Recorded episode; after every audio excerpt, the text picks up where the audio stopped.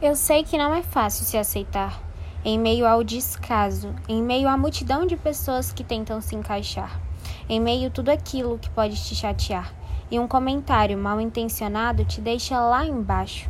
E para sair daí é só com muita dose de autocuidado. Só se ao seu redor existirem pessoas que querem o seu melhor e não só te verem o salto alto.